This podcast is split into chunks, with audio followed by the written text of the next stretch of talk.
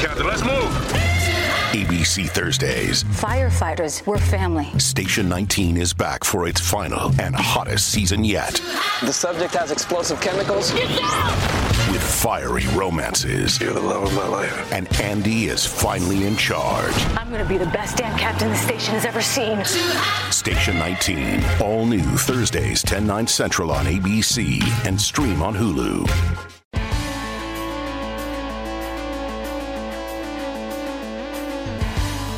Pod Next. Pod Next.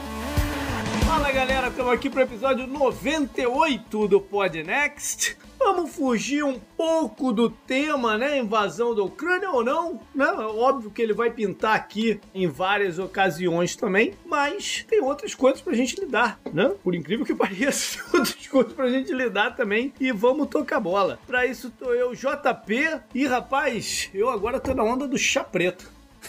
Mais um pro time chá. Salve ouvintes, salve JP, aqui é Gustavo Rebelo e hoje é que a gente vai falar sobre a verdadeira guerra, que agora a, coisa, agora que a coisa vai começar a ficar feia. E para ajudar nessa conversa nada pacificadora, eu, a gente trouxe ele, JP, ele que teve até agora a melhor proposta pro fim da guerra, que é fazer o Putin fumar um. Seja bem-vindo aqui ao Podnext, Gabriel Siqueira ou Gabriel Dredd. E aí, pessoal? É muito legal estar aqui e eu tô na onda do chá verde. tá vendo? Mais um pro time chá. o, o, Gustavo, eu sei que é do chá de hibiscos. É, a noite. Ó, é, esse é bom, é. O chá de hibisco, uma vez eu, uma vez eu comprei o chá de hibisco por, por, por conselho do Gustavo, me deu umas palpitações aqui, mas é bom, é bom, é bom.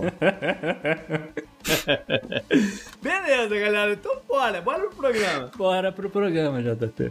E no Podnext dessa semana, um assunto sério que envolve todo o planeta: a fome. Para comentar sobre a perspectiva do que pode acontecer nos próximos meses diante da situação entre Ucrânia e Rússia, nossos hosts receberam Gabriel Dredd para um papo sobre onde o agronegócio falha e a agricultura familiar brilha. Mas não para por aí, porque o personagem da semana é um ex-presidente latino-americano enrolado com a justiça. E para quem estiver pensando grandes coisas, mais um. Saiba que ele será extraditado para os Estados Unidos. No bizarro temos espiões chineses e no meio ambiente, a ONU parece se mexer a fim de resolver o problema dos plásticos. Essa eu quero ver. Tudo isso, é claro, além do bituário, da agenda da semana e da dica cultural. Assinantes do Podnext Confidencial ainda terão acesso a curiosas estatísticas sobre mulheres bilionárias. No follow-up, eleições recentes na Colômbia e Turcomenistão. No Good Vibes, um casal sortudo. E no Bizarro Extra, um ex-aposentado estraga leilão, bagunça apostas de Las Vegas e agita o mercado americano da bola oval. Já sacou quem é o destaque? então bora pro programa.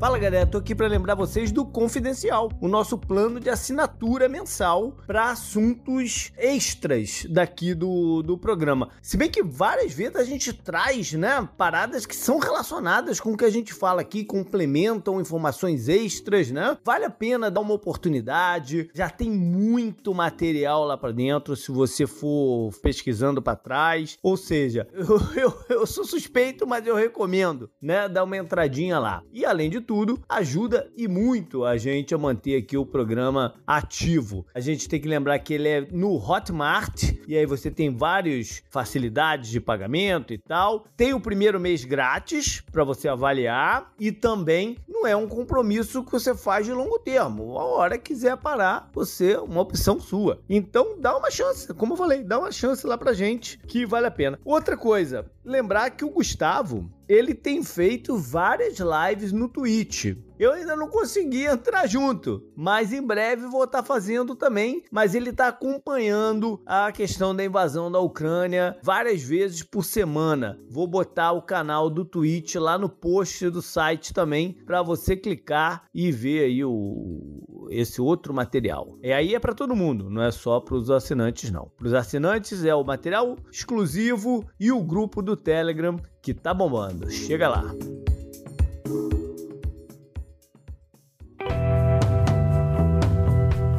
Assunto quente da semana.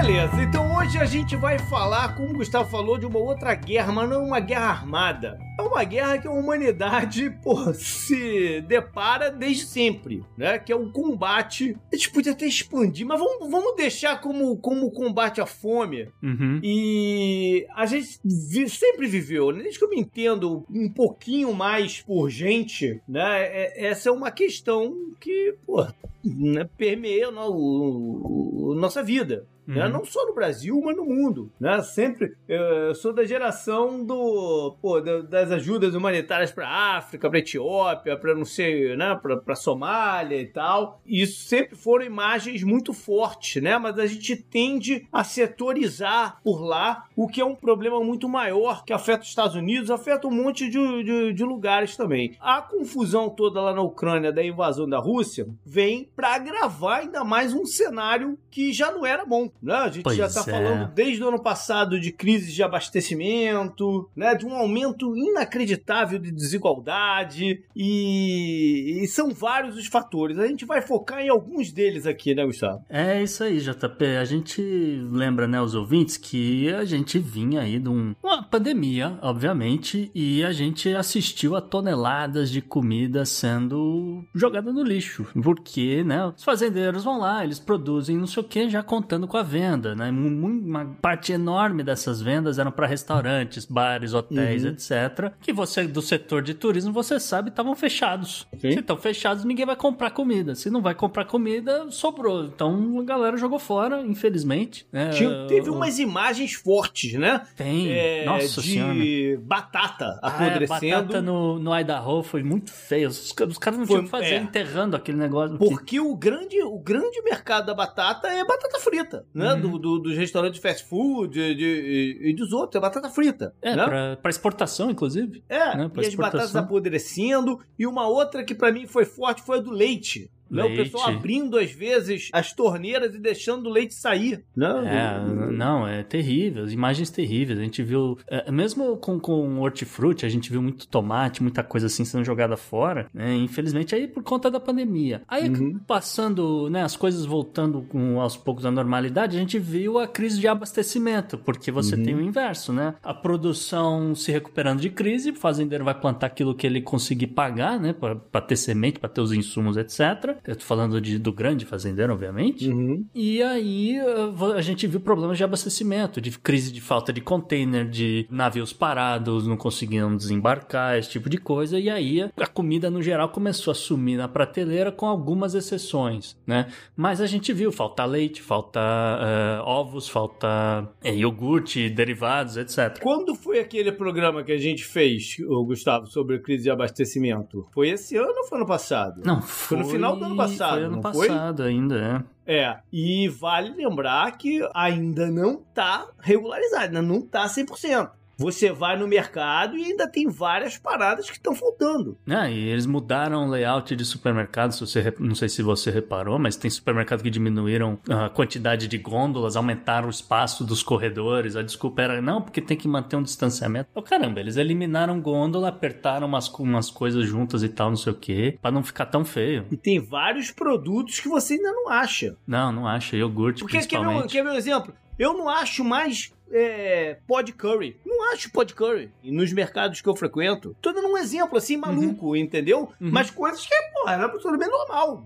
Chega lá e pegar, não acho. Quer ver uma outra parada também que tá muito, muito difícil de encontrar no mercado? Comida de gato. Aquelas de latinha. A- tô falando sério. Comida do. Agora tem o gato, né? Pois eu é. chego lá na frente do- da gôndola e tá tudo vazio. Meu pepino é com iogurte. Eu reparei que não, não tenho Olha encontrado o meu, meu iogurte favorito há muito tempo. E, enfim, eh, a gente continua de olho porque o problema não se resolveu, né? Tem desembarcado um pouco mais de carga na Califórnia e tal, esse tipo de coisa, mas ainda há muitos navios e alguns gráficos mostrando que a gente pode ver um novo engarrafamento em breve, inclusive. Mas aí, JP, veio a guerra. Aí veio a guerra na Rússia e na Ucrânia. E aí o mundo se deu conta de que Rússia e Ucrânia combinam aí para produzir 30% de todo o trigo do planeta, mais quase é, 70% de todo o óleo de girassol do planeta.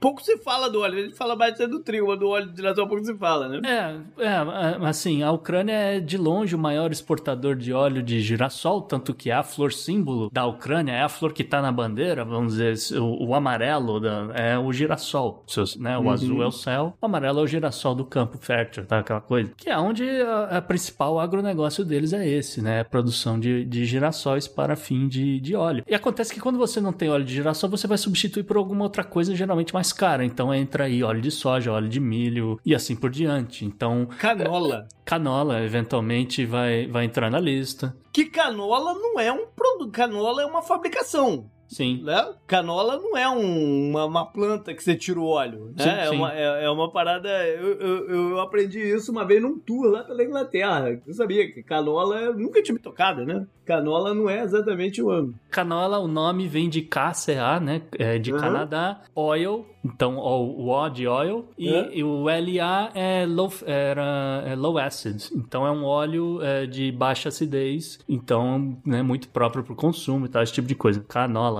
De qualquer forma, na falta de um produto, a galera vai pro próximo. E aí é que eu falei, o girassol costuma ser muito, muito mais barato e é apreciado por né, algumas culinárias e tal. A galera não tem, vai, vai migrando para soja, milho, etc. A gente vai chegar lá também, né? Uhum. Mas o fato é que, como você falou de trigo, né?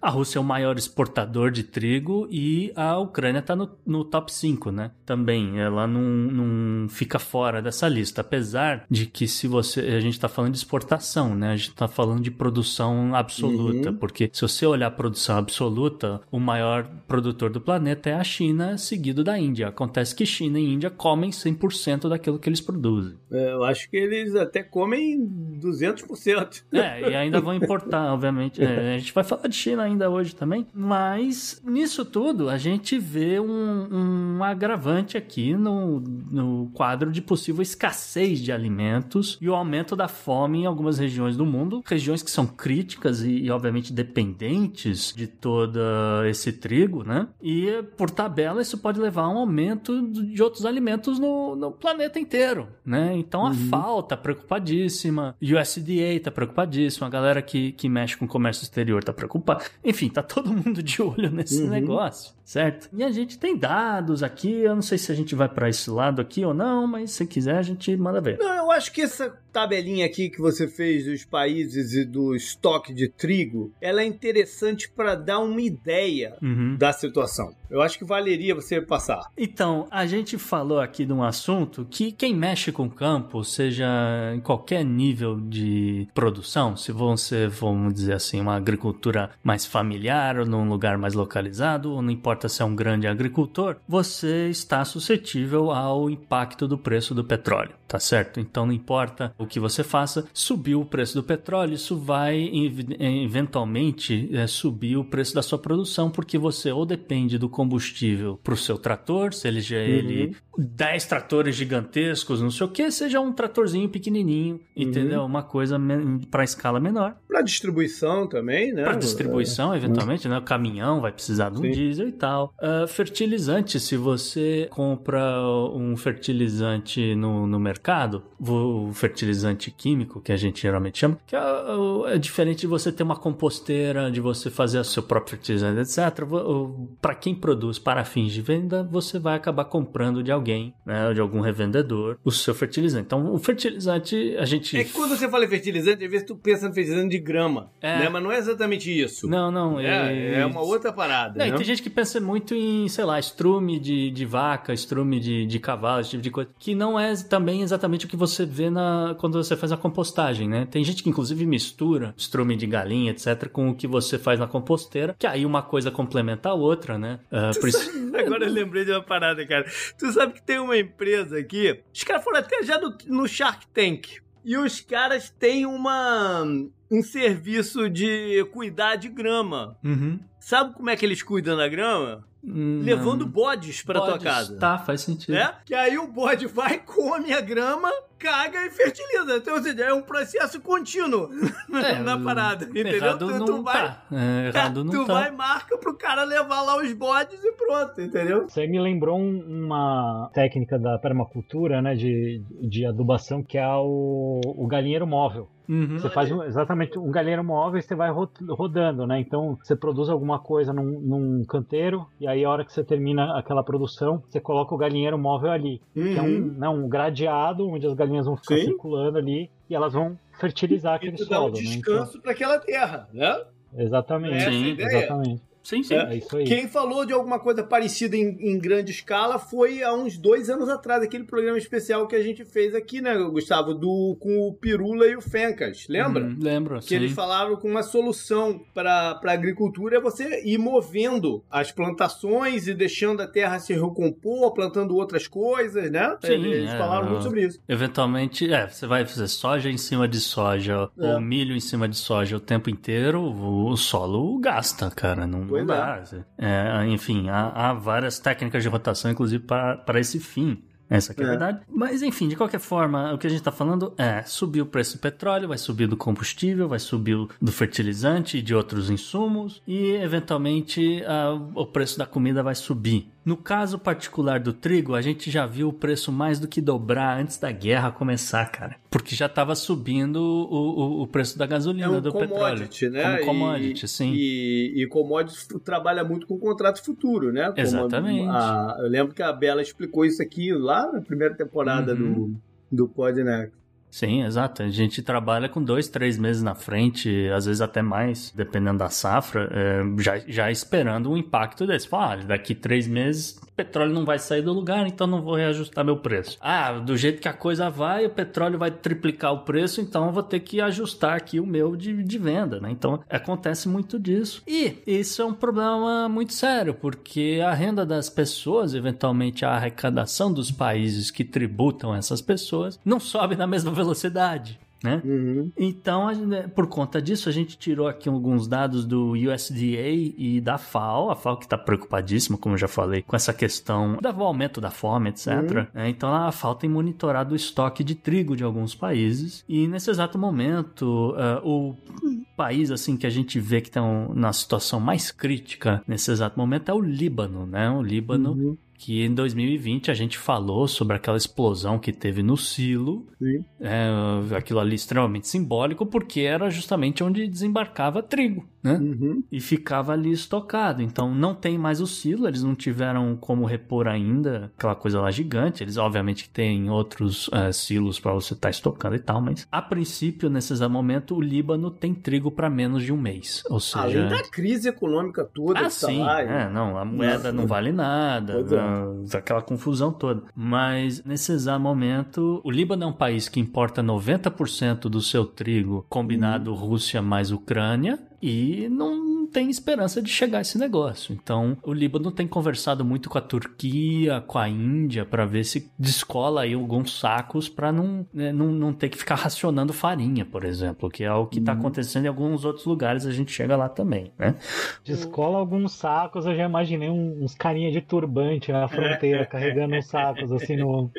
É, hum, é por aí, brother. Mas não, não tá longe disso, não, cara. Porque é, é desesperador. É um filete assim de terra que não tem muita água potável. Não, não, a galera tem ali alguma produção, mas é muito pequena. E tá todo mundo ferrado com, com de grana. Então é. o, o resto importar, né? E aí a, a comida dos caras é pão, né? É o básico, né? Então você fica extremamente dependente dessa flutuação dos preços e você não consegue suprir a demanda, né? Justamente o caso, por exemplo, do Egito. O Egito até tem ali alguma coisa fértil ao redor do Nilo, mas, cara, é, é deserto. Não é, É, o país não é é o bastante para suprir o que não dá, é, pois é. Então o Egito vem aqui segundo na lista, o país que importa ali quase 80% do trigo somando né, Ucrânia e Rússia, e consta que a reserva seja em torno de três meses nesse exato momento, mas o Egito, que tem uma economia muito mais forte Uhum. comparada do que né, com, com o Líbano e, e outros países, está se mexendo, está importando de alguns outros produtores, Estados Unidos principalmente. E assim, com a ideia de que eles vão ter uma reserva aí para oito meses. Então vai segurar aí o preço, eu não sei o que, que eles vão fazer. Uhum. Uh, depois a gente tem a Tunísia, a Tunísia com também 80% do seu trigo vindo de Ucrânia e Rússia, só que com estoque de dois meses. E a, e a Tunísia tem todo aquele entreveiro aí com, com, o presidente que dissolveu o legislativo, uhum. agora dissolveu o, o, judiciário também, tá? Confusão danada, né? Do, do ponto de vista político, eu não sei como é que o cara vai lidar com isso. É capaz dele usar a fome como arma de dominação. É, isso aqui é tristeza. Mas enfim, a gente continua aqui, a gente vai para o quarto maior importador, agora já entrando no governo Erdogan, né? A Turquia com o seu estoque aí para os próximos três meses, mas uma situação similar à do Egito, né? Tá esse, o país está se mexendo para aumentar esse estoque, inclusive a Turquia tentando manter uma certa neutralidade para ver se chega alguma coisa da Rússia, de repente, quem sabe, tal, eles honram uhum. algum contrato.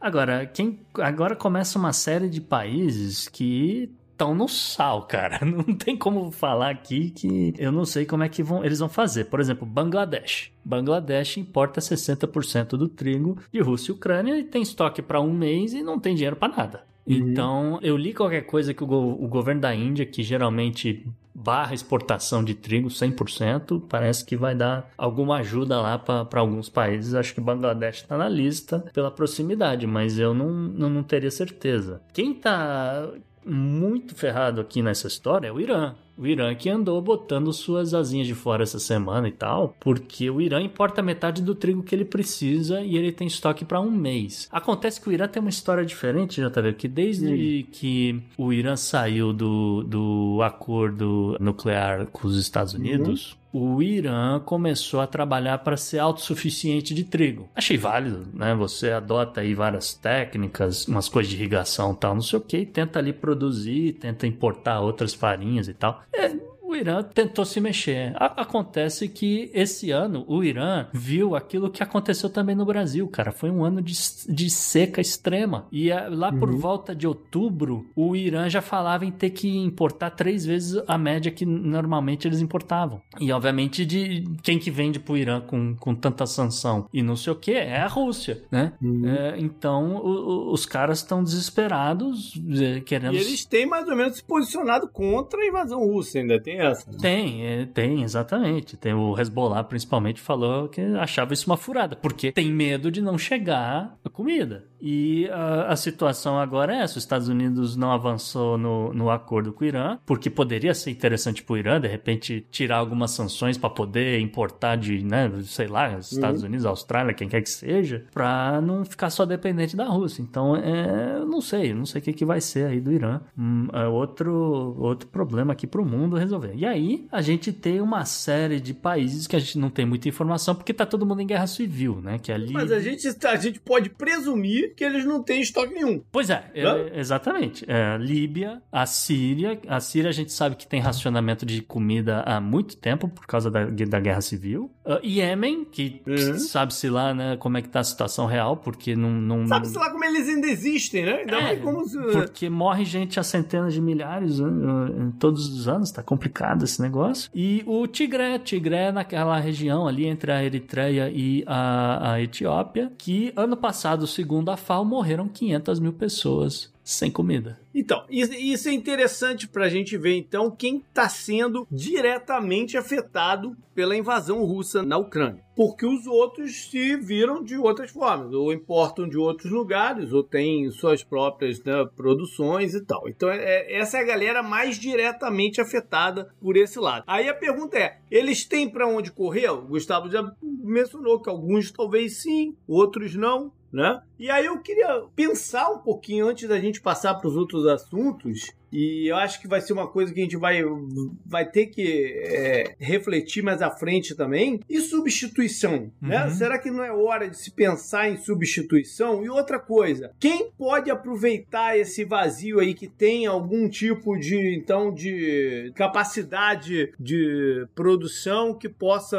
aproveitar esse vazio e ocupar o espaço da Rússia, né? São as duas coisas aí que a galera tem que pensar. Sim. O que eu posso dizer é que uh, os Estados Unidos têm uma reserva gigantesca de, de trigo, é coisa assim de uhum. dois anos se, for, se fosse precisar mesmo é, barrar a exportação, esse tipo de coisa. Então, os Estados Unidos têm trigo para tentar distribuir para essas pessoas. A questão uhum. é dinheiro, né? Os Estados Unidos Sim. não vai fazer isso de graça. Uma outra opção seria esses países comprarem da Austrália. A Austrália tem hoje o trigo mais barato do mundo. O problema é que a Austrália é longe pra um caramba.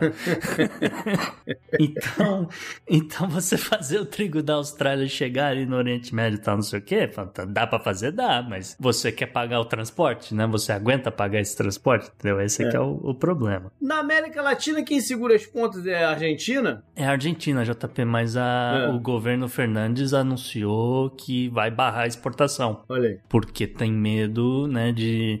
Essa... De certa forma, o Brasil pode ser um dos afetados também né? Se isso acontecer. É, o Brasil, o Brasil importa muito da Argentina, mas assim, o governo Fernandes falou que barrava exportação tal. Eu entendi que ele barrava novas exportações, né? Uhum. A ideia é segurar ah, tá. a produção deles lá e falar, ok, ah, tá. eu tenho Entendi. aqui o suficiente é. para Argentina, eu tenho um contrato grande com Brasil e Uruguai, então eu vou honrar meus contratos aqui, mas não sei se eu vou vender para Bangladesh, entendeu? Uhum. Eu, eu, eu, foi meio que o que eu senti quando eles, eles tiveram o um anúncio, entendeu? eu falei, cara, então eles estão segurando na regionalidade, entendeu? Uma coisa mais assim. A Europa tem ali seus produtores pontuais, né? Na Itália, na França e etc. Tem um pouquinho, tem ali para segurar a onda deles. A Argélia tem um pouco de trigo também. A Argélia tem conversado muito com a Tunísia, porque é quase vizinha uma da outra. Marrocos uhum, uhum. também e tal. Tá, e a substituição? Será que não é uma oportunidade de substituição aí também?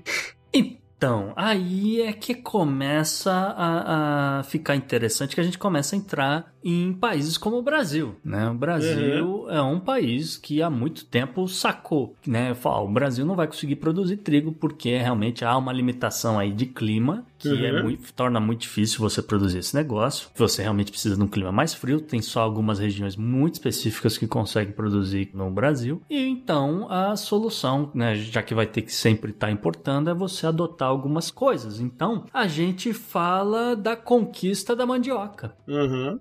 Vamos fazer a saudação à mandioca, né? Exatamente. Eu trouxe aqui um chapéu de palha pro JP.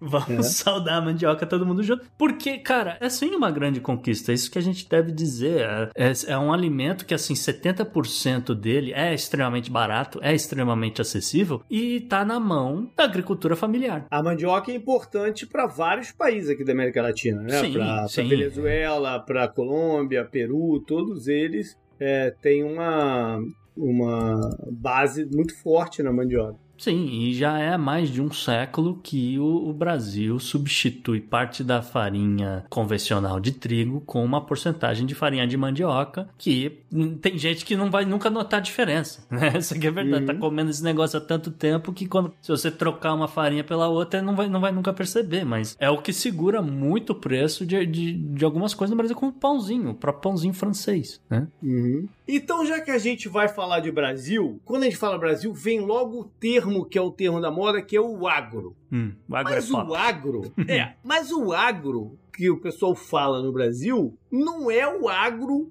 para alimentar as pessoas, que é a base aqui do que a gente está falando do, do programa, né? É uhum. É, o, é o agro de commodities. Sim. Então o Brasil é um caso muito peculiar, porque ele tem esses volumes imensos dessas fazendas e desses business, né? De, de quase extrativistas, né? E... Mas e aí a parte de alimentação no Brasil? Como é vista, porque a gente sabe que esses big business são para exportação, né? Aí a mandioca é um, é um caso que é muito pitoresco, né? Porque uhum. ele é justamente você falou da familiar e que reverte para dentro. Como estrategicamente o Brasil tá vendo isso? E assim, é muito louco, né, JP? Porque às vezes as pessoas falam o agro é pop, o agro é pop, o agro é pop, mas esse agro que eles querem vender como pop, na verdade, é só 23% do agronegócio.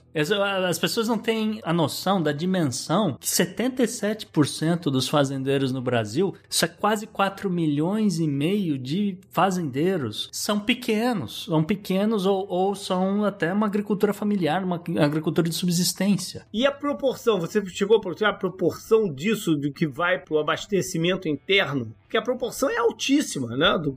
Não, com certeza. O 23% dos grandes produtores, como eles são, vão tudo para exportação, etc., eles, é, eles vão ganhar em dólar, tal, esse tipo de coisa. Eles vão sim trazer aí um, um, uma representatividade aí de 356 bilhões ao ano em vendas e tal, um número enorme. Sim, é verdade. Não dá para desprezar esse tipo de coisa, enquanto que a agricultura familiar, que é mais voltada para o mercado interno no Brasil, vai representar um terço disso algo em torno de 107 bilhões. Mas também 107 bilhões não é um negócio que você joga fora, é dinheiro pra caramba. Ah, certo? Não, e, é, e, é, fundamental, porque você tem que alimentar a população. Uhum. Sim, uh, o que vai mudar é o retorno. Essa aqui é uma coisa que ninguém para para fazer conta, que é a conta do retorno sobre investimento. Então, enquanto que o grande latifundiário, etc., voltado para exportação, etc., vai ter um retorno aí de 2, 3, 5% do, do investimento que ele fez no ano, o retorno da agricultura familiar pode ser muito maior dependendo da commodity que o cara tiver. Uhum. Então, eu vou dar aqui alguns exemplos da participação no abastecimento, né? Que obviamente vai variar de acordo com a commodity. Mas o que a gente pode dizer é que, por exemplo, o mercado de morangos e uvas no Brasil, 80% ou mais está na mão da agricultura familiar, do pequeno produtor. Aí você tem, por exemplo, açaí. Açaí é uma das, das commodities que mais dá retorno. Né?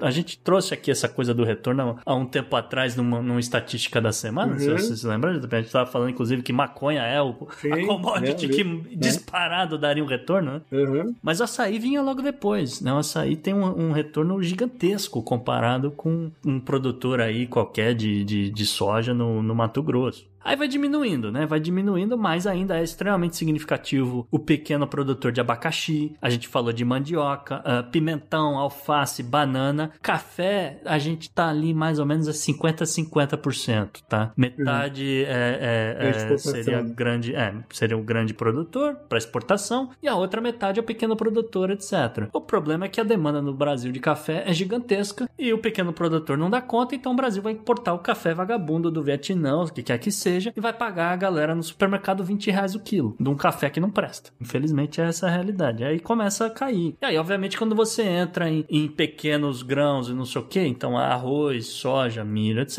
é, é, o volume é muito pequeno comparado com o volume do grande latifundiário, grande produtor. Uma outra, e aqui a gente estava falando de agricultura. Agora, se a gente pular para pecuária, que é, é, também muito interessante aqui os dados, JP, que, por exemplo, é, as pessoas acho que não se dão conta, mas 65% de todo o leite produzido no Brasil vem do pequeno produtor. Uhum. É, é, é, muito leite. É muito, Sim. muito leite, cara. Mas o retorno em cima do leite era muito baixo. Eu não sei como é que tá agora. Ah, subiu. Melhorou pra caramba. Pô. É, porque eu lembro que na década de 90 era muito baixo. Eu tinha, na época que eu trabalhava com posto de gasolina, eu tinha um dono de posto que também tinha fazenda de, uhum. de, de, leite, né? Ele tinha uns acordos com a Parmalat lá, com não sei o quê, que ele disse que, porra, era só pra girar a parada mesmo, que não ganhava dinheiro nenhum com isso. Não, mas melhorou muito o negócio do leite. É. As pessoas reclamam, né? O produtor de leite, ele reclama muito no Brasil, mas ele também não sai do negócio dele porque é garantida a venda, né? É, é. mas é. melhorou muito a partir do momento que o Brasil passou a exportar mais leite em pó, né? Foi uma das Sim. coisas que o governo Bolsonaro fez. Então subiu o preço do leite. Também a, a 70% dos caprinos, então pode ser tanto uma cabra, não, um bode, como não sei o que, é, 70% disso tá na mão do pequeno produtor. E 52% dos suínos, ou seja, se alguém comeu bacon recentemente, tem uma boa chance desse bacon ter vindo de uma fazendinha pequenininha. E aí eu não sei se o Dredd tem alguma coisa a acrescentar com relação a a experiência é, dele, a experiência dele é, como produzindo aí isso. a própria comida ou,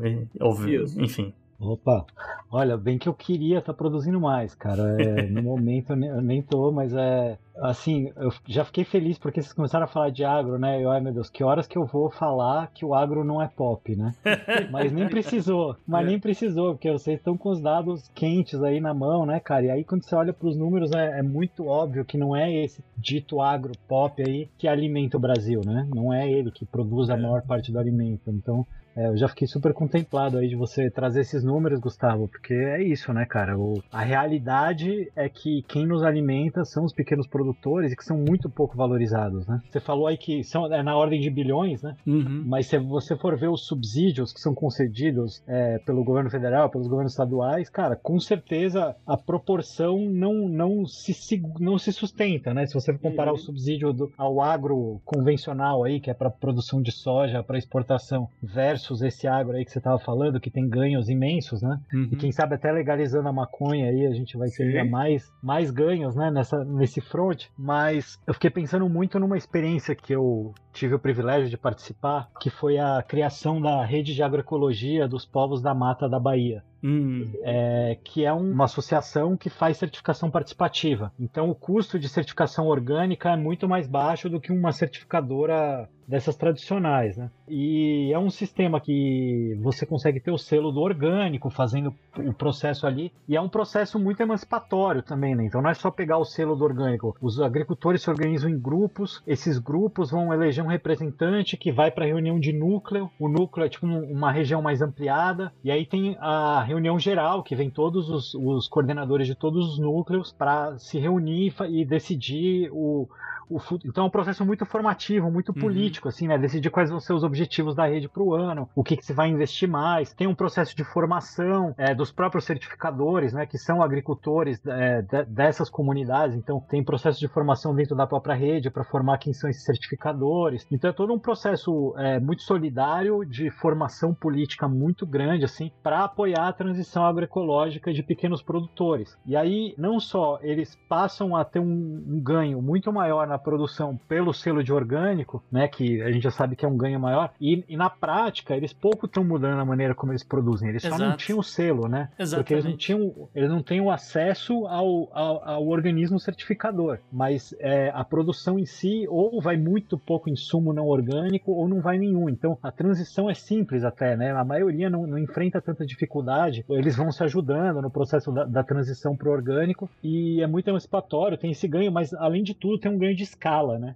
Uhum. A gente está falando de, de, de, uma rede. Então, eles juntos começam a estabelecer rotas de comercialização e essas rotas vão se interligando. Então, essa rede de agroecologia dos povos da Mata da Bahia é associada da rede Ecovida em Santa Catarina. Então, o pessoal uhum. de Santa Catarina manda arroz para cá, orgânico, que eles produzem lá com muito mais facilidade, e o pessoal daqui manda cacau, manda uma série de coisas que são produzidas aqui que não são produzidas no sul, né? É, então, assim, esses números, né? Por exemplo, o, o trabalho que essa rede faz, o, o ganho que essa rede tem, o, o agricultor dessa rede, a escala que essa rede alcança é quase toda na informalidade, ou muito pouca formalidade, né? uhum. né? Então, esses números que você citou, provavelmente muito pouco do, do, que, do que essa rede faz, por exemplo, vai aparecer nesses números que você estava falando, né? Então, às vezes, quando, óbvio que quando a gente está olhando para o macro, a gente tem que olhar número, né? Não dá para olhar caso a caso o planeta inteiro, mas é interessante ver que, mesmo né, com essa movimentação de bilhões, isso ainda provavelmente é, um, é uma submensuração do quanto que, que eles de fato produzem, né? O quanto que se produz nesse agro pequeno agricultor, né? Nessa, nessa agricultura familiar.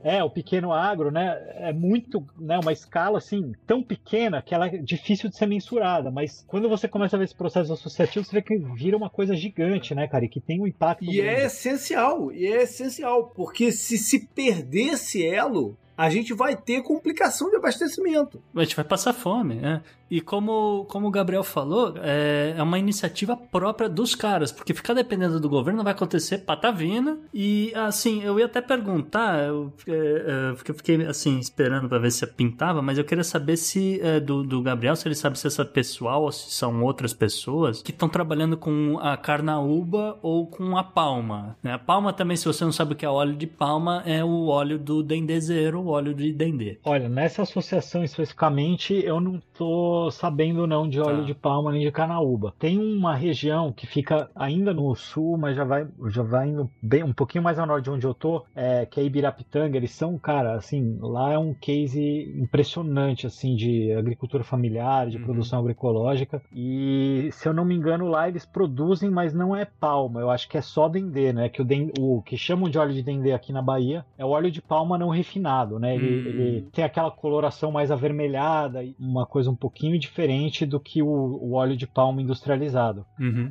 É, mas de qualquer forma, né, respondendo aquela pergunta lá atrás que o JP fez com relação a substituir a farinha, etc., aqui tá a substituição pro óleo de girassol, né? Uhum. O óleo de milho vai ficar mais caro, o óleo né, de, de soja vai ficar mais caro, não sei o que, o de canola é importado. Você tem aí nacional, você tem o óleo de carnaúba, você tem o óleo de dendê, ou de palma, né, dependendo de quem você perguntar. Mas enfim, são substituídos, tranquilo, você pegar, substituir para fazer um sorvete, para fazer o que você quiser depois com isso, é. na verdade verdade, né? E um, uma mensagem disso, que é uma parada que você fala sempre, sempre né? É, é que se você tiver uma opção de escolher, escolha consumir de produtores locais. Exatamente. Né? Porque isso incentiva manter essa, essa engrenagem funcionando. Com certeza. Mais uma vez, se eu falar, se essa engrenagem travar, ferrou. Uhum. Né? Ferrou para todo mundo. É porque não é assim, eu sei que não é para todo mundo, que é, não é todo mundo no seu dia a dia que tem tempo de ir até é, uma feira claro. de bairro, porque as feiras de bairro geralmente acontecem num dia, num horário de trabalho, etc. Mas é, eu recomendo você procurar nessas feiras de bairro, se você tiver oportunidade, conversa com o feirante, vê se ele é produtor mesmo, se ele não é só revendedor, e descobre uhum. de onde é que vem as coisas dele, sabe? Se tiver uma chance, vai até o CEAGESP em São Paulo, que é o maior da América Latina, gigantesco aquilo, né? Chega do Brasil inteiro. Vai lá, descobre quem que tá lá só revendendo, descobre quem que é produtor mesmo, etc. E começa a comprar desses caras. E você vai economizar, você vai ter um produto de uma qualidade melhor muitas vezes e tal. E não, e vai fazer essa máquina girar. Essa máquina não pode parar. Uhum. Por falta de incentivo ou por que essa, essa máquina não pode parar. Não, não Senão pode. essa crise de, de, de fome, que, que é onde a gente vai acabar chegando, uhum. né? É, ela vai se agravar muito mais. E o Brasil tem as soluções, né? Esse aqui é o lance. O Brasil tem as soluções para esses problemas todos, né, JP? Seja pela mandioca substituindo parte da farinha, mas você tem, por exemplo, castanha, que pode ser usado para fazer farinha também. Você tem arroz. Se tivessem avançando a legalização do plantio, etc., você poderia até substituir por farinha de maconha, farinha de cânhamo. Uhum. Enfim, então, como a gente já falou, uma boa parte do pequeno agronegócio, né, do agronegócio familiar, ele não depende do governo, porque se ele ficar dependendo do governo, ele não vai chegar a lugar nenhum, como a gente falou. Isso é um problema que eu vejo no Brasil de décadas e eu não vejo ninguém tentar resolver esse negócio. É uma coisa que me dói muito. É, tentaram, tentaram, fizeram alguns programas em tal para tentar incentivar a agricultura familiar ou para dar algum suporte e tal. Então a gente tem alguns programas, né? O Pronaf, né? O, o, programa de financiamento da agricultura familiar, por exemplo. Só que aquilo lá tá parado, o financiamento tá parado, os juros não é muito amigável, né? Os empréstimos estão parados, os empréstimos não chegam muitas vezes. Temos outros programas nessa mesma situação, né? Então tem o programa de construção e ampliação de armazéns para você ter ali no você é um pequeno produtor, mas você precisa trabalhar aí na, na estocagem, não sei o que. Então tem um programa para isso, para te ajudar. Tem programa de incentivo à inovação tecnológica da produção agro, agropecuária, o Inovagro, tal. Tem, então assim, os programas existem, né? Tá, até tem até programa de modernização para você substituir algum tratorzinho, tal, alguma coisinha ali na, na, sua escala. Mas alguém arrisca aqui quanto desse dinheiro de fato chega na, nas pessoas, no pequeno produtor?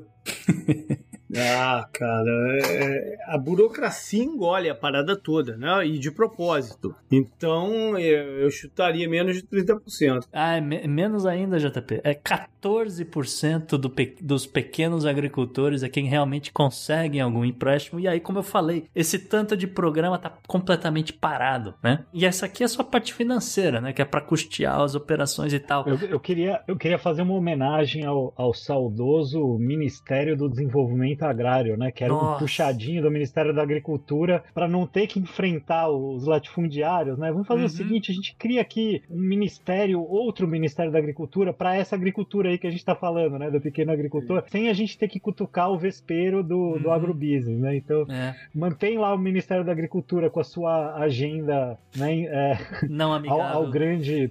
é, exatamente. Né? Então, saudades. Não, cara, é assim, tentaram. Iniciativas existiram mas tá tudo muito parado. E isso aqui é, é só a parte financeira, né? Que é como a gente falou, para custear as operações. A gente nem tá entrando, por exemplo, em suporte técnico ou mesmo logístico, que é uma coisa que, por exemplo, o USDA aqui nos Estados Unidos faz para você. Né? Eu, eu já falei algumas vezes, mas aqui na minha região, né, a Gabriel ia ficar, ia ficar até chocado. Se eu, se eu produzisse galinha, né? Não é o meu caso, né? O meu animal é outro, eu mexo com abelha. É, se, mas se eu produzisse galinha e, eu, toda semana eu chegasse no, no USDA com 20 caixas com essas galinhas, ela falar, ah, preciso que você abata, preciso que você limpe e me entrega ela só embalada a vácuo para ser congelado e eu distribuir. O USDA oferece esse serviço, eu só pago a mão de obra. Eu não pago por equipamento, eu não pago, é, é, sabe? Eles me entregam, você entrega 20 galinhas pros caras, os caras te, te entregam um negócio limpo, bonitinho, embalado a vácuo. Então, se é embalado a vácuo, ele já tem toda a, a certificação que você precisaria para levar para fora de,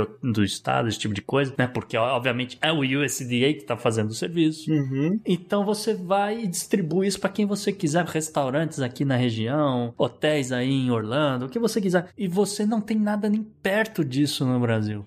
Eu, eu acho isso chocante, cara. E aí a coisa não avança. E o pequeno agricultor fica, fica dependendo de, alguém chegar junto e organizar eles, né? Pra, pra, pra, ter alguma coisa parecida. Sabe o que me incomoda? É que a gente tá, vai chegar de novo num ciclo eleitoral, né? Tá bem perto de, de chegar nele. E questões como essa não são levantadas para ninguém, né? Porque não interessa, então não são, não são levantadas. Então a gente tá de olho aqui em como a gente vai abordar a questão eleitoral e isso tudo está me batendo muito forte é, recentemente. Acho que a gente vai ter que pensar muito aqui como é que a gente vai abordar essa questão eleitoral aí que vem pela frente. É que ninguém, ninguém liga para comida até a hora que começa a faltar, JP. É muito triste isso. Ninguém valoriza. É até a hora de reclamar entendeu? quando tá o preço do Ou quando do, o preço do café, né? é, aí, aí, aí se reclama. Mas olha só, eu queria então voltar agora dar uma nova globalizada nesse nesse assunto porque a gente tem que ir atrás de algumas soluções. Hum. Né? Óbvio que não vamos ser nós aqui que vamos dar todas as soluções né, para a parada. Mas tentar enxergar algumas coisas aí que podem ser válidas ou não. A gente está falando de fome, a gente vai voltar ao assunto África. Uhum. Porque é onde vem primeiro na cabeça. Por mais que os números dos Estados Unidos sejam grandes, Brasil imensos e, e tantos outros lugares, mas as imagens da África são sempre muito fortes. Né? E qual a solução para a parada na África? Porque a gente vê o problema político que são os países da África. Quantos golpes de Estado tiveram por lá, né? Toda a instabilidade de um modo geral. Como fazer para isso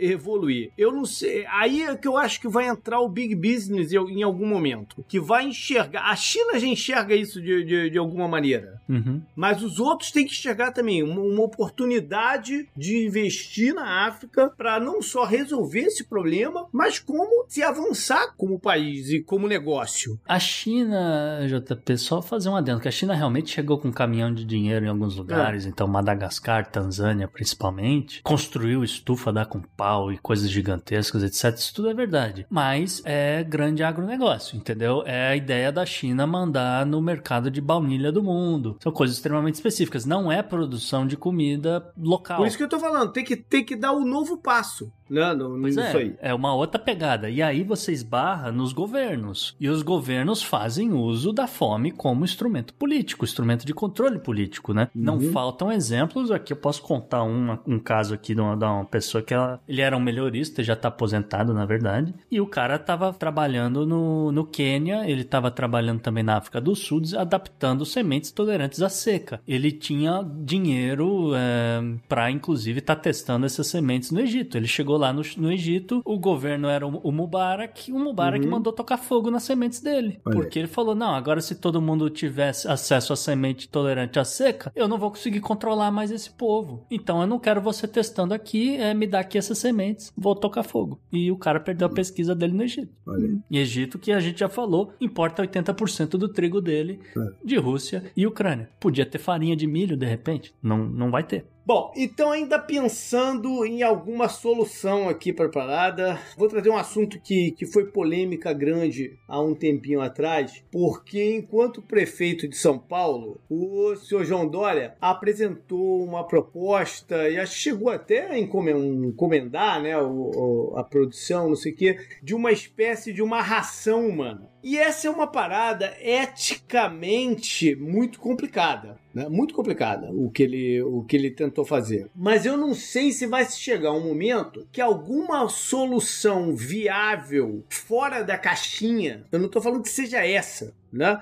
Mas alguma coisa fora da caixinha vai ter que acontecer, porque essa economia sustentável de alguns lugares não se aplica a todos os países e a todos os cantos do mundo. Né? Então, alguma coisa fora da caixinha vai ter que ser pensada. Agora, quando que isso vai interessar as pessoas e o que vai ser feito pensando nessa coisa ética, né? Cara, é, não, é, eu acho que essa é a encruzilhada civilizatória que a gente está agora, né? Porque a gente já sabe que só intensificar o desenvolvimento tecnológico não vai resolver os nossos vai. problemas, né? Porque a tecnologia em si não, não é suficiente, né? Tem que haver um, um, uma mudança muito mais radical, né? Do que só um incremento tecnológico. É, é difícil uh, imaginar o que, que, pode ser em larga escala, mas né, eu acho que você trouxe uma coisa que é muito importante, JP, quando você estava falando antes, né? Sobre o consumir local. Uhum. E eu comentei um pouco sobre aquele circuito longo, né, que, que a rede de agroecologia tem, de trocar com, com Santa Catarina, mas esqueci de mencionar que esse é um, um dos valores fundamentais, assim, que é fazer o mínimo circuito possível, Sim. né, para o alimento chegar nas pessoas. Então, você vai comprar o, o, verde, né, a salada, você vai comprar do cara que é exatamente do seu lado, né, porque isso, inclusive, quando você transporta, murcha, né, tem muito desperdício, um negócio que não faz sentido. E né? a questão de poluição, né, que a gente não pode deixar de... de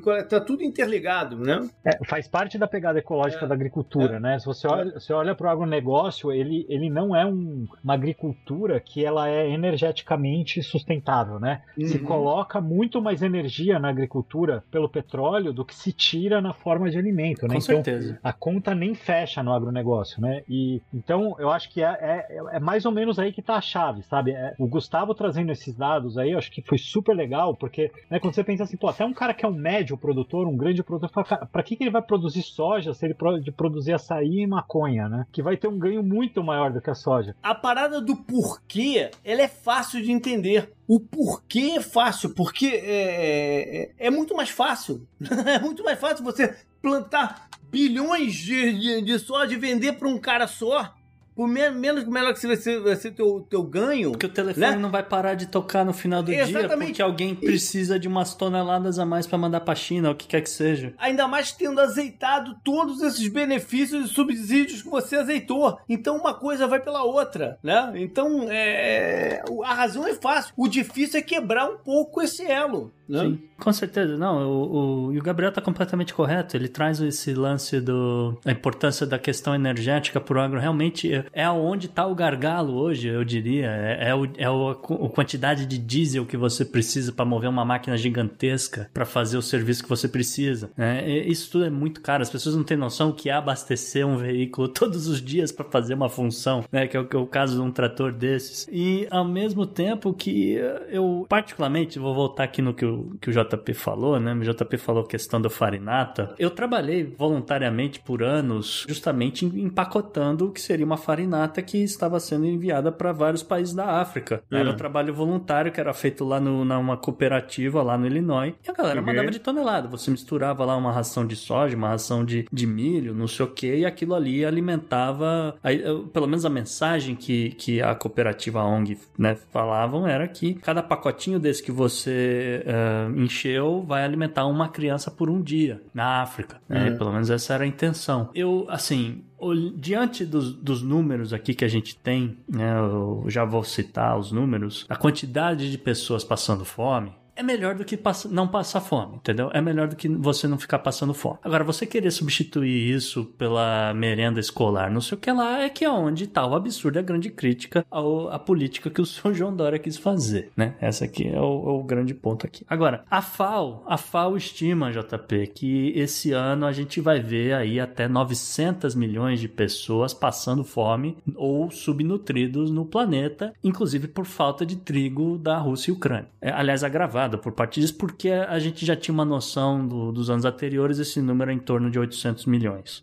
É quase um sétimo do planeta, é um pouco mais de, de 10% né, da população Não, mundial. É muita coisa. É muita gente. É gente pra um caramba. É, é quase uma China inteira. O Brasil, a gente sabe hoje que, por N motivos dos, nos últimos anos da política do governo atual, 116,8 milhões de brasileiros não têm acesso a alimentos. Dessas pessoas que não têm acesso a alimentos, 43,4 milhões, ou quase, 20, quase 21% da população, eles não contam com alimento em quantidade suficiente, ou seja, também conhecida como insegurança alimentar é. moderada ou é grave. Não basta ter o alimento, você tem que ter os nutrientes também. Exato. Né? exato. Se você não tiver os nutrientes necessários para funcionar, é um desequilíbrio. É um desequilíbrio até social. É um agravamento, na verdade, eu vou refrasear, é um agravamento do desequilíbrio social. Sim. Porque a pessoa que não tem os nutrientes certos diários, ela não tem como competir para melhorar a vida dela. Não é só, não é só vitamina mesmo, viu? Aqui é o que eu tô falando é que a, a pessoa não está comendo a quantidade de proteína recomendada, não está comendo. É, é carboidrato, entendeu? É, é, o grosso mesmo. Também não é só. Sim. Não é só vitamina. Você tem razão, você coisas. tem razão. Então, é. não tiro razão São de você. Duas coisas. Mas aqui é uma falta grande de. É um, é um déficit de, de comida, é. literalmente isso. Para 20, para 21% da população. E se você olhar para 9% da população, que é quem está em condições mais graves, que é quem realmente está passando fome, né? Você está olhando para 20 milhões de pessoas. Uhum. É gente pra um caramba. É, é, é, é, entendeu? É, eu fico sem palavras, porque é um, é um assunto que me dói muito. É um dos assuntos Sim. que me levou a essa área do agro, inclusive. É tentar mitigar de alguma forma essa questão da fome no mundo. Eu, mas é, é assustador o Brasil ver metade, mais da metade da sua população tendo problemas com falta de comida, ao mesmo tempo que é um país que produz é. toneladas de comida, é. só que está mandando para os lugares errados, entende? É. Isso que me incomoda.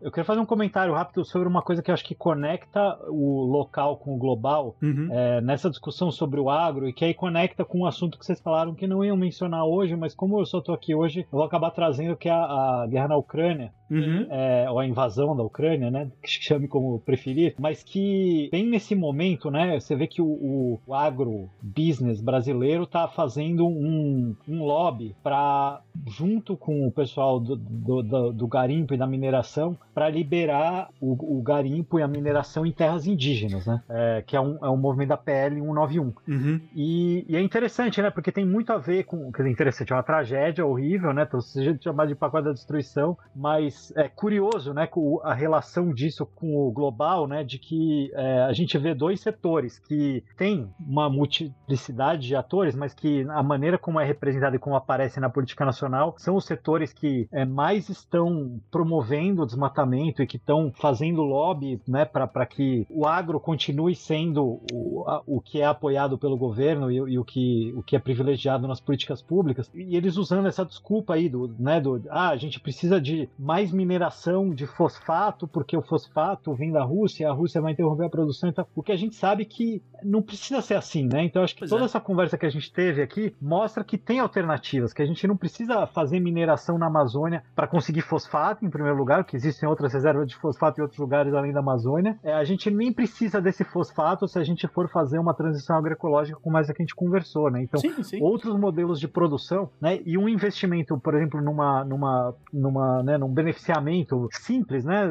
já traz um ganho tão grande para o agricultor que é, deveria ser muito mais prioritário para o governo, né, uhum. que vai resolver esse problema da fome, da subnutrição, acaba amarrando todas as questões aí que a gente falou Sim. durante o programa, né. Então, só, só fazer essa pontuação, né, desse absurdo retrógrado que é se defender hoje em 2022 que se faça mineração em terra indígena, quando, né, o que a gente deveria estar discutindo era é, como é que a gente pode aumentar o ganho do, do produtor de alimento e não do agronegócio. Ou mesmo, ou mesmo ensinar um pouco mais de permacultura para os índios, de repente. Uma, pode se fazer alguma coisa similar ali para ajudar também na alimentação deles. Que, aliás, é um outro assunto para um outro cast se a galera animar. A gente pode ficar horas falando de permacultura. Mas, assim, e aprender, né? Aprender com os índios também. Fora muito. isso, é. Então, assim, é, é, Sei lá, cara. Se entrar na questão do garimpo hoje, aí eu vou, vou perder a paciência completamente. eu vou surtar aqui, cara. Então, melhor, melhor não.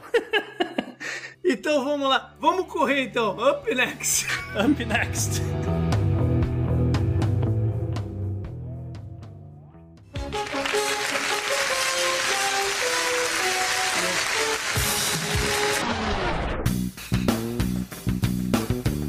Personagem da semana é um ex-presidente que tá enrolado. Ah, é isso aí, JP. O personagem fica por conta do ex-presidente de Honduras, o senhor uhum. Juan Orlando Hernandes, porque ele, ele será oficialmente extraditado para os Estados Unidos por acusações de tráfico de drogas e de armas de fogo, né? Uma decisão aí que a defesa dele prometeu recorrer, mas que a justiça em Honduras autorizou, autorizou que ele seja extraditado. Teve eleição recente lá, Sim. né? A gente trouxe aqui. É. Sim, sim, teve eleição e, e, e, o judiciário do país falou: não, pode extraditar que não tem problema nenhum, né? Curiosamente, o anúncio foi feito pelo Poder Judiciário pelo Twitter, inclusive. é, virou forma de comunicação oficial é. dos governos, né? As autoridades norte-americanas acusam o ex-líder de direita de ter participado de um esquema junto ao narcotráfico entre 2004 e 2022. Hernandes, de 53 anos, também é acusado de receber milhões de dólares em propinas para proteger traficantes uhum. de drogas de investigações e processos. E além de, portanto, dessas pessoas também estarem usando, estarem portando armas, ou mesmo é, traficando armas e tal. O cara tá muito, muito enrolado, né? Mas uhum. assim, o Hernandes ele saiu do cargo de, de presidente em janeiro desse ano, como você falou, JP, porque justamente foi a inauguração do novo governo, o governo da presidenta de esquerda, Kiomara Castro. O uhum. Juan, nesse exato momento, está sob custódia, inclusive está sob custódia desde fevereiro, né? Quando ele foi preso após uma operação que o encontrou escondido em sua própria casa. Ele se entregou algumas horas depois e prometeu cooperar com as autoridades e tá aí em cárcere aguardando vir para cá. Estados Unidos é realmente é, e essa guerra a drogas é, é uma parada muito complexa, né? Uhum. Mas enfim, a América Latina, que nunca foi uma prioridade dos Estados Unidos, uhum. né? E depois ele sofre. Porque dessa crise de fronteira, boa parte da, da galera vem, vem da Honduras, vem de outros lugares é. também. Tá mas, tudo interligado. Sim, mas se tem, se tem propina no meio, pode sempre ficar interessante, né? A gente não é. sabe quem tá onde tá vindo o dinheiro. Então, de repente, quem sabe, chega aí num, em algum peixe grande. Vamos ver, vamos ficar de olho nessa história, porque vai longe ainda. Up next. Up next.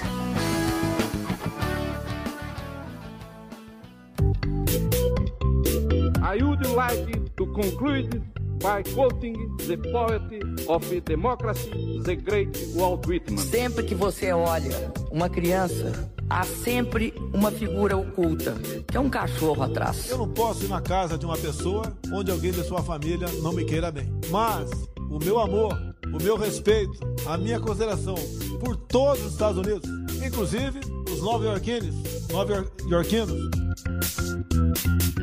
o bizarro dessa semana envolve uma crise aí internacional, hein? É, isso aqui é uma novidade. Quer dizer, né? A gente sabia que os Estados Unidos estavam de olho em possíveis espiões chineses no país, né? Mas a gente imaginava que fosse uma galera mais ligada com as universidades, a galera de pesquisa e tal. Mas não é, não parece que não é só isso não, JP. Teve uma, um desdobramento curioso aqui essa semana, porque promotores federais dos Estados Unidos acusaram espiões do governo chinês que tentaram intimidar dissidentes é, chineses e taiwaneses, hoje já radicados nos Estados Unidos, então, é, funcionários do Departamento de Justiça disseram que pelo menos três casos criminais foram categorizados como repressão transnacional por um governo autoritário. Aspas, né, para essa expressão. Hum. Incluindo aí um caso de possível agressão premeditada de um dissidente. Em um dos casos, os promotores federais disseram que um agente do governo chinês abordou um investigador particular nos Estados Unidos para ajudar a fabricar um escândalo político que prejudicaria um homem nascido na China e que participou uh, junto dos estudantes no, nos protestos da Praça Tiananmen em 1989, né? E esse cara, esse uh, dissidente, ele estaria buscando uma nomeação pelo Partido Democrata para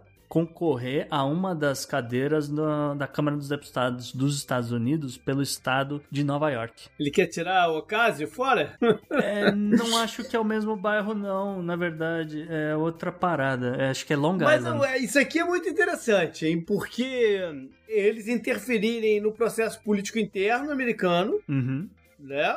Mal ou bem, e tem essa parada da, dos conflitos de 89 da Praça Tiananmen é algo que eles querem deletar da história. Uhum. Né? Na história interna ela já não existe há muito tempo. Mas é algo, né, que... Então, pra, pra deletar da história, tem que deletar as pessoas também. Então, uhum. sei lá o que, que qual é o motivo de verdade, ou, uma, ou se é bem uma combinação deles aí pra estarem em cima do cara. E é muito louco assim, JP, porque segundo as investigações, o tal do agente chinês, ele tinha pedido pro investigador que o cara considerasse enfiar porrada no candidato. Entendeu? Bate no cara até ele desistir de, de sair candidato. Porque, né? Uma coisa muito louca. E, obviamente, que por conta dessas investigações, eles não podem revelar o nome do, do, do da pessoa, né? Uhum. Mas os repórteres aí estão especulando que pode ser o Xiaoyang, ele que é uma dessas é, candidatos, vamos dizer, chineses que estariam buscando aí uma, uma cadeira na Câmara dos, dos Representantes por Nova York e, obviamente, de origem chinesa chinesa, então a galera tá meio uhum. achando que pode ser ele. E como eu falei, ele tá de olho na cadeira de Long Island.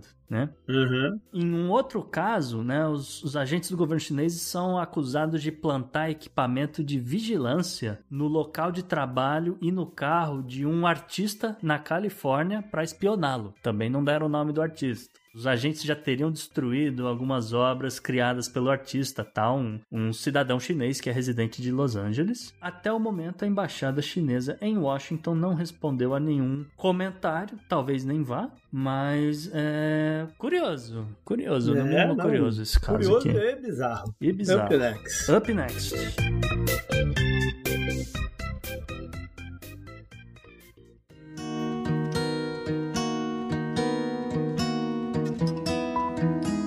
JP tem alguns destaques aqui no obituário essa semana para algumas pessoas importantes, né? Por onde você quer começar? Um obituário recheado. Eu quero começar pelo um jornalista chamado Brent Renault. Ele que fazia trabalhos para o New York Times no passado e mais recentemente ele é documentarista também, né? Fazendo para HBO em especial para o Vice News, que é um programa jornalístico que eles têm na, na HBO muito bom, de uhum. passagem. E o Brent Renault, ele é o primeiro, ele foi o primeiro jornalista casualidade dessa guerra na Ucrânia. Uhum.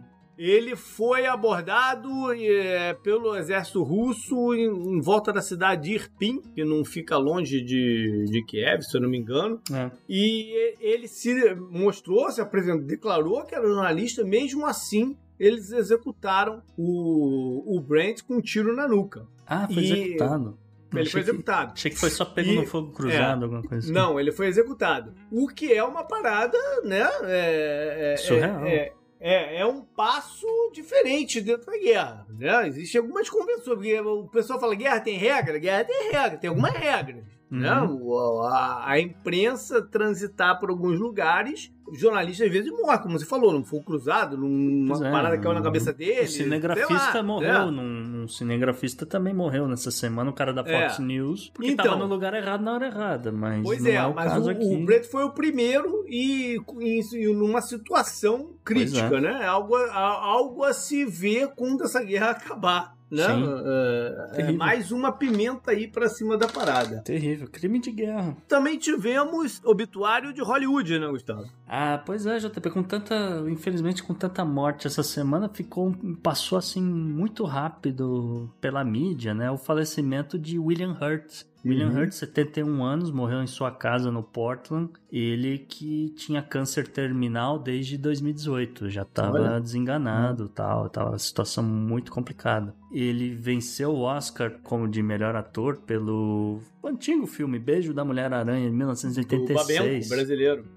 Sim. Não. O William Hurt, ele tá em tudo que é filme que, que as pessoas imaginaram, que às vezes ninguém dá muito valor, assim, ou, ou fica prestando muita atenção nele, mas ele é muito bom ator, né? Então ele, por exemplo, ele é o General Ross né? no filme da Viúva Negra, no filme dos Vingadores, no filme do Capitão América. Uhum. Ele tem uma presença muito boa naquele filme O Bom Pastor, que acho que tem o o Matt Damon, Matt Damon, né? Matt Damon isso. É. É. Ele também tá em Siriana, ele tá no A Vila do Night Shyamalan, aquele filme antigo da uh -huh, Vila. Uh -huh. E ele tá num dos meus filmes favoritos de todos os tempos, que é A Natureza Selvagem. É um dos meus filmes favoritos. E é uma, uma perda muito lamentável. Realmente, como eu falei, um cara muito polivalente, um cara muito bom, assim, como coadjuvante, né? Então, principalmente, né? por isso que ele tá em tanto, tudo que é filme aí de, de cultura pop. E tem mais uma, um falecimento Sim, a, a, a é, destacar hoje. Esse daqui é um falecimento de uma figura muito polêmica. Morreu aos 80 anos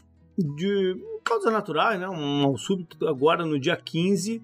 Um sujeito ficou conhecido como Cabo Anselmo.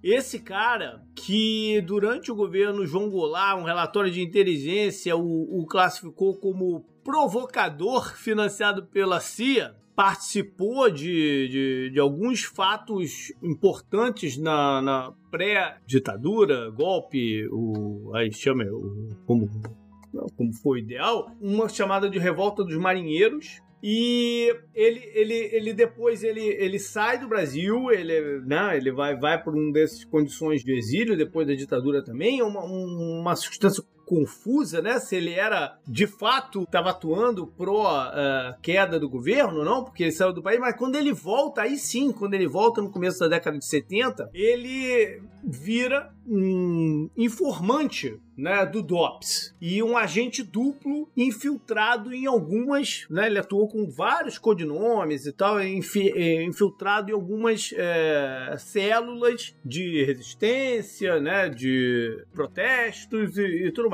Ele especificamente, ele, ele tinha a missão de desvendar militares que fossem de esquerda, entendeu? E aí trazer os caras à tona. Numa dessa, ele se viu num grupo e as delações dele levaram né, os agentes lá do, do, do exército a prender a própria noiva dele, que estava grávida, e torturaram cruelmente. É, ela era uma, uma paraguaia e ela acabou falecendo. Esse cara é, virou um símbolo desses de, de, de agente duplo, uhum. né? É, o nome dele foi muito tratado aí na, na, durante comissão de verdade, essas coisas todas. Ele nunca ganhou perdão da justiça brasileira e era uma figura bem, bem sinistra aí da época da, da, da ditadura. Up next. Up next.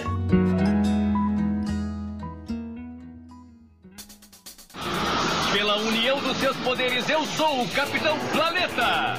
Vai, Planeta! Gustavo, sempre fico o pé atrás, mas temos boas notícias lá do meio ambiente? É aquela coisa, né, JP? É melhor um, um, pequeno avanço, né, uma tentativa do mundo de avançar numa, numa boa direção do que nada, né? Porque nada a gente já tem há muito tempo. Olha só, o destaque do, do meio ambiente dessa semana foi que o mundo deu um passo importante, um passo considerável, numa tentativa de se conter a crise da poluição pelo descarte de plástico. Né? As Nações Unidas anunciaram que representantes de pelo menos 175 países concordaram em desenvolver um tratado global inédito para restringir o lixo plástico, né? O tratado obviamente visa abordar é, essa questão que é terrível e né, praticamente permanente e é, onipresente no mundo inteiro, né? Que é o descarte de resíduos plásticos, né?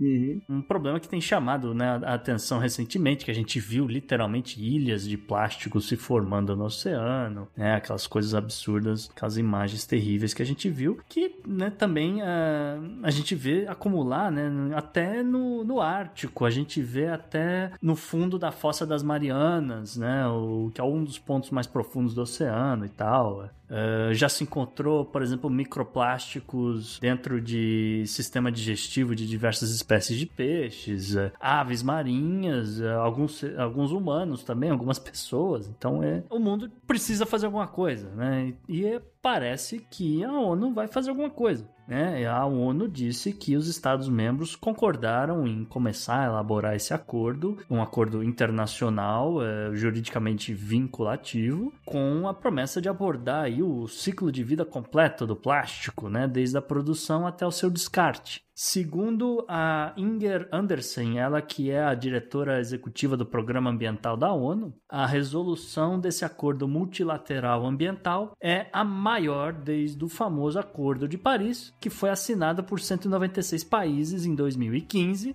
e que visa limitar o aquecimento global a menos de um grau meio Celsius, obviamente. Apesar de que as metas impostas de cada país, a gente já falou aqui, serem muito questionáveis, principalmente na Índia. Índia, né? Abraço pro governo Modi. Mas de qualquer forma, o acordo seria aí um tipo de apólice de seguro para essa e as futuras gerações poderem viver com plásticos e não serem condenados por eles, né? É, é o que você falou.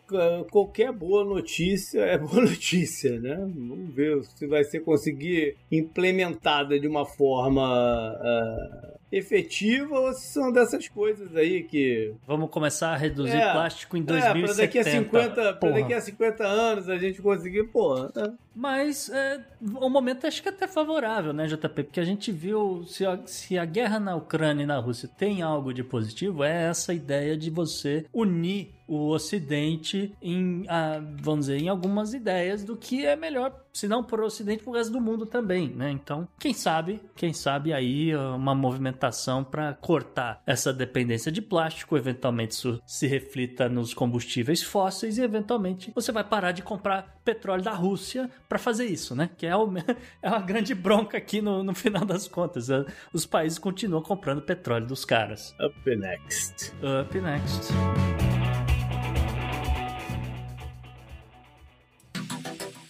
Anote no seu calendário. JP, o que, que você traz aí na agenda da semana, agenda do passado e do presente? Isso, agora no dia 25 de março e se estendendo até o dia 27, que é o domingo, vai rolar em Miami o festival de música eletrônica chamado Ultra. E a galera não tem ideia, porque eu acho que ele não é tão, assim, badalado, comentado no, no, no Brasil. Mas esse é um evento gigantesco. É, é, a data de Miami mais, mais difícil de você conseguir um hotel em Miami é nesse período. Não, é, um, é um inferno. Eu, eu evito ir pro sul dos Estados Unidos. É, ultrapassou uma data que até, sei lá, uns 10 anos atrás era a maior de toda, que era o Bolt Show de Miami. Que era impossível você conseguir um quarto de hotel durante o Bolt Show de Miami. Agora o Ultra tá pior ainda. Né? Miami fica um, um caos de gente, né? E, e, os eventos acontecem em vários pontos da cidade, simultâneos. É, é, é de fato uma parada gigantesca isso aqui. É o JP, é, fazendo aquelas analogias que a galera faz no Brasil, é o Super Bowl de, de Miami, de, da música, o festival de música? Que que... Cara, é, é, um evento gigante, porque você tem outros grandes é, eventos musicais nos Estados Unidos, mas que são muito famosos, muito prestigiados, mas não é tão grande quanto o Ultra. Por exemplo, você tem o Coachella, uhum. é, você tem o Burning Man lá no deserto, Sim. que é uma parada sinistra, mas em termos de tamanho, o Ultra é uma coisa maluca que envolve a cidade inteira de Miami. É uma, é uma parada muito louca. Dia 26, no sábado, duas paradas. Uma. A galera gosta quando eu trago aqui, né, o, o calendário de corridas de cavalo, de provas de, de, de, turf. E no dia 26 rola o Dubai World Cup de, de, de turf. E eu acho curioso porque né, a gente tem falado aí um monte de vezes de eventos sendo cancelados em, em Rússia, em outros lugares, mas nada mexe nessas paradas de Dubai, Arábia Saudita, não sei o que, né? Esses estão sempre mantidos aí e então. tal. E vai lembrar que hoje em dia a maioria dos donos de cavalo que ganha as provas aqui nos Estados Unidos e na Europa é a galera lá dessa, dessa região também. No próprio dia 26 vai rolar o chamado Earth Hour que, que é o Earth Hour? É um movimento para todo mundo numa determinada hora do dia. Rapaz, eu esqueci de anotar qual era a hora do dia. Vamos dar uma pesquisada, vamos ver. Mas o, é, você desligar tudo que for eletrônico da sua casa, de onde você esteja, tudo, tudo por uma hora. Deixar tudo desligado. E aí é uma, é uma forma de conscientização contra, né, contra a poluição e desperdícios de energéticos de, uma modo, de um modo geral, reconectar com a tua vida. É o Earth Hour. Vamos pro dia 27, então, que vai rolar os Oscars. O prêmio da Academia de Cinema aqui dos Estados Unidos. Achei pouco pouco. Não é possível. Por acaso eu bati o olho que eu nem, nem tava me ligando. Por acaso eu bati o olho que era no, no, no que vem, os Oscars. Né? Eu não sei se foi por uma falta de filmes em, em 2021, né? Ainda. Não, não. Acho que não foi por falta de filme, não, mas é, eu acho que é contenção de gastos mesmo, JP. A galera tá apertando o bolso, porque... E assim, o, o Oscar desse ano tem uma, umas coisas que pelo menos eles prometeram que eles iam fazer, que era aquela coisa de, ah, a gente indicou aqui alguns filmes, mas a gente quer também um apoio do povo. Então as pessoas... Acho que a gente trouxe essa curiosidade,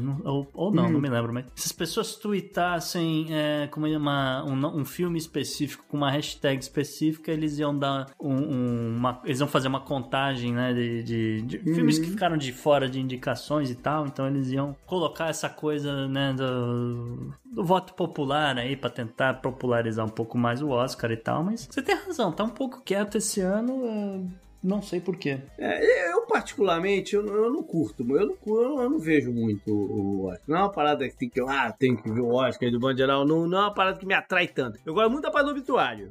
acho, acho a parte mais bacana. Inclusive, vai, deve dar tempo de entrar o William Hunt aí, né? Ah, com certeza. Na, na parada, né? Eu acho o obituário bacana porque você fala, puta, eu não tinha visto que esse cara morreu aí, cara. Olha aí, perdi essa notícia. Ou então, contrário, caraca, esse cara ainda tava vivo. né? Morreu aí agora e tal, tal. Sempre sempre gosto do, do obituário. E fica aí minha torcida pra esse ano pra Encanto. Vai correr, correr contra o melhor filme, não? Da Disney? Encanto, filmaço, pô. Eu não me lembro. É, é, mas eu me lembro que das, das, animações ele estava assim. Eu lembro não, de ter assistido. Trilha sonora, trilha, trilha, trilha sonora vai ganhar fácil. Ah, sim. É, vai ganhar fácil. Mas é. tô brincando aí. É, geralmente Oscar é mais legal quando tem algum, alguns grandes filmes e. Mas aí eles mudaram as datas, aí esses grandes filmes não saem no, no circuito mundial, né? uma confusão danada.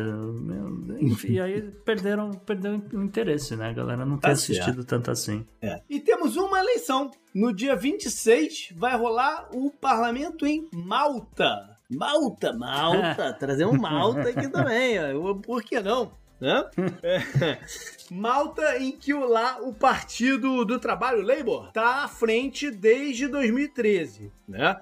É, pelas pesquisas, eles devem continuar com a maioria no, no Congresso. O atual primeiro-ministro deve permanecer, que é o Robert Abela. É, acho que é assim que fala. Tá. Enfim, o outro partido, grande partido, é o nacionalista. São 67 cadeiras e existe alguns outros partidos pequenininhos, mas é uma parada meio Estados Unidos, que é entre dois partidos, né? E tem três, três cadeiras hoje que são ocupadas por independentes, mas nenhum dos partidos pequenininhos tem representatividade hoje no, no Congresso, e é o que tu indica, vai, vai permanecer algo parecido assim. Malta, que as pessoas sabem, é um centro muito importante de lavanderia no, na Europa. Eu não vou dizer de quê.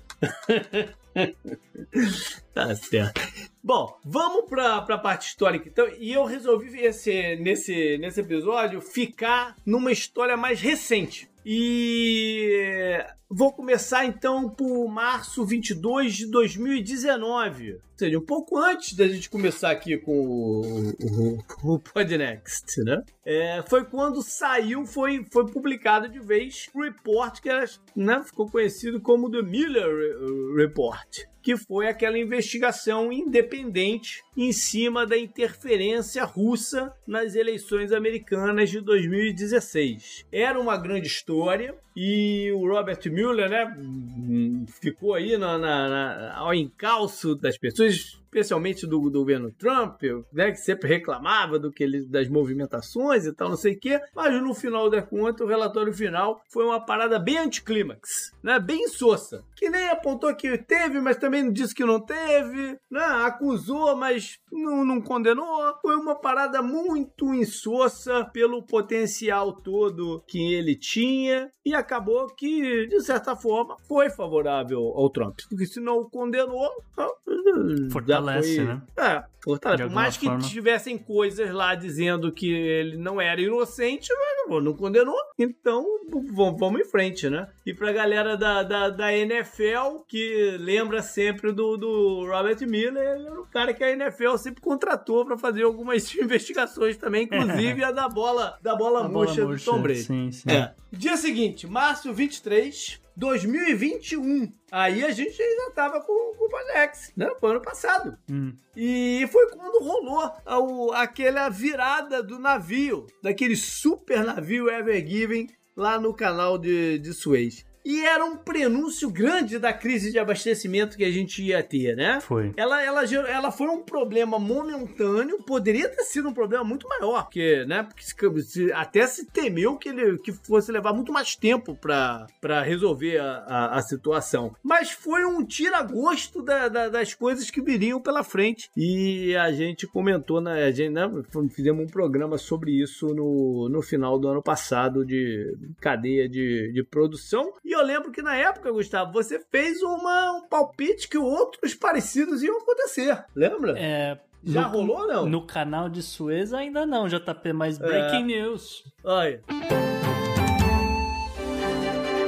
Nesse exato momento que a gente tá gravando aqui, existe um navio chamado Ever Forward. não é piada. Tá?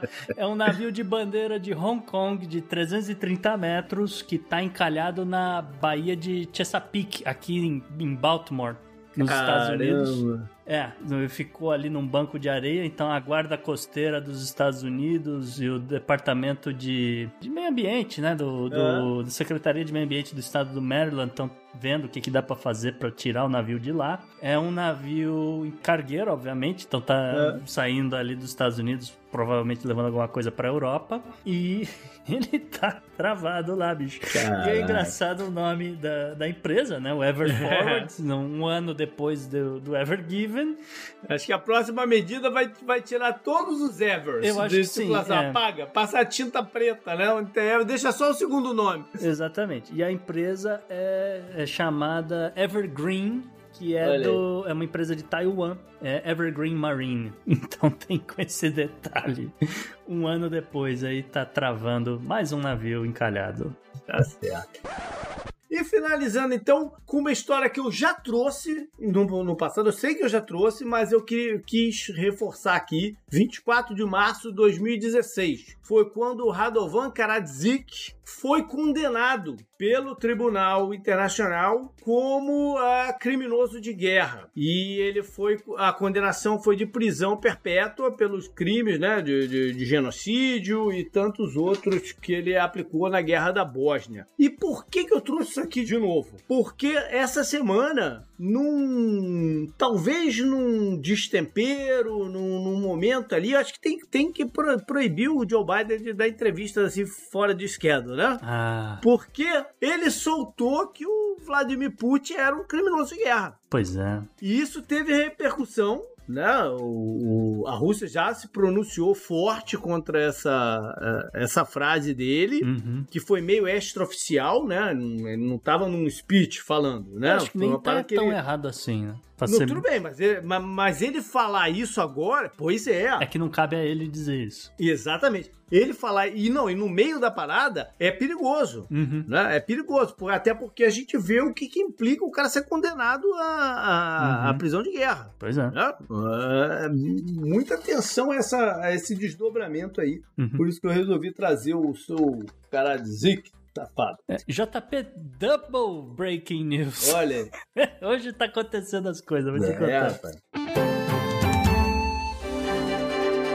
Olha só, a Corte Suprema do Peru, agora há pouco, concedeu um habeas corpus e pediu pela libertação do ex-presidente peruano Alberto Fujimori. É, eu vi. Inclusive, eu vi um tweet muito interessante dizendo que ditador da América Latina morre de velho no sofá vendo televisão. Né? Mas a gente precisa pontuar esse, esse, esse acontecimento também, que isso é, é, simbólico pra caramba, porque é justamente na mesma semana que a gente viu aí um princípio de investigação de impeachment, não sei o que, do senhor Pedro Castilho, que acabou de tomar posse outro dia. Mas o Senado dos caras votaram. No Peru, no Peru não, não é o se vai tomar um impeachment, o se vai ser condenado, é o é. quando. É o né? quando, né? Sempre a, a, a aposta é sempre o quando. Up next. Up next.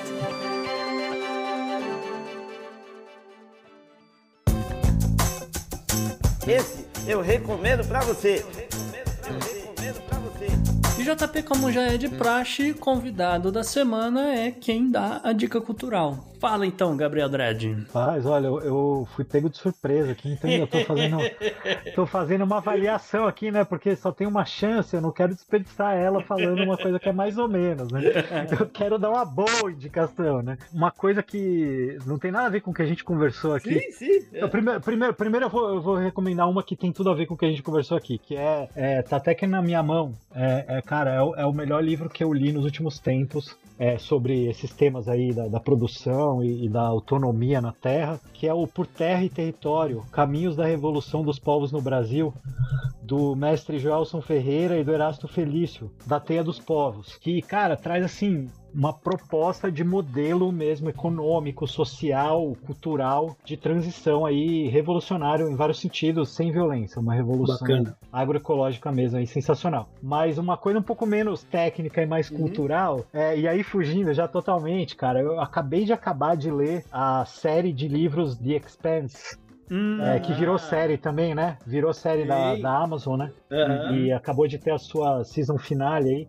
E eu, cara, eu terminei de ler a série de livros, e os, os livros vão além da série, né? Eles optaram por encerrar a série na sexta temporada, mas são nove livros, então tem uma trilogia a mais que, que não tem ainda o audiovisual. E, cara, que sensacional, meu Deus, como é bom ler uma ficção científica de alto nível, assim, sabe? Sim. De alto nível. É, política, cara, é, é, maravilhoso, assim, dá pra traçar muitos paralelos com, com a nossa realidade, mas é uma viagem muito legal, assim, porque a série, para quem não conhece, é um, um momento da humanidade em que a humanidade já já está colonizando Marte, já está colonizando os cinturões de asteroide, por isso que chama The Expanse, né? Que uhum. a humanidade está expandindo. E aí começam a acontecer umas coisas muito loucas que vão levar a, a uma expansão ainda maior para o cosmos, né? Então, e aí é muito interessante mostrar que a série vai contando assim, é, mostrando que várias das desigualdades que a gente tem na Terra vão se reproduzindo nessa expansão também, né? Então, quem nasce no cinturão de asteroides, que nasce fora do, do poço gravitacional, acaba se desenvolvendo fisicamente um pouco diferente, não consegue se readaptar à gravidade. E aí, quando é, a humanidade começa a conseguir colonizar outros planetas, é, essa parcela da população, que era a parcela que fazia o trabalho braçal, né, era a galera que fazia mineração, que fazia, pegava água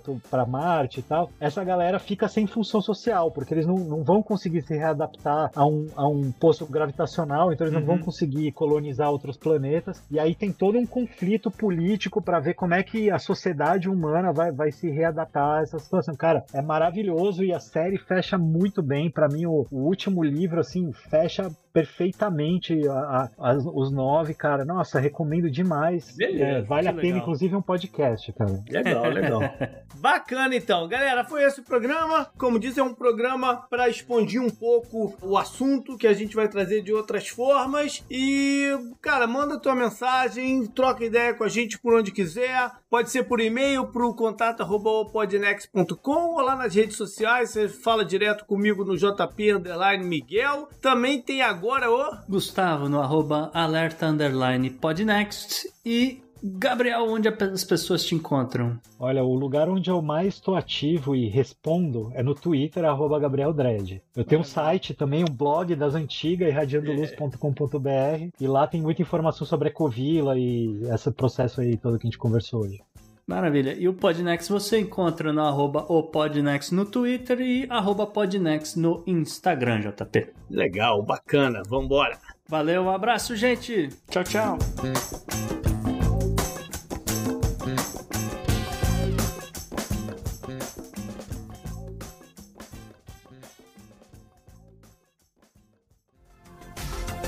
Este episódio foi editado por Atelas, soluções em áudio para podcasts.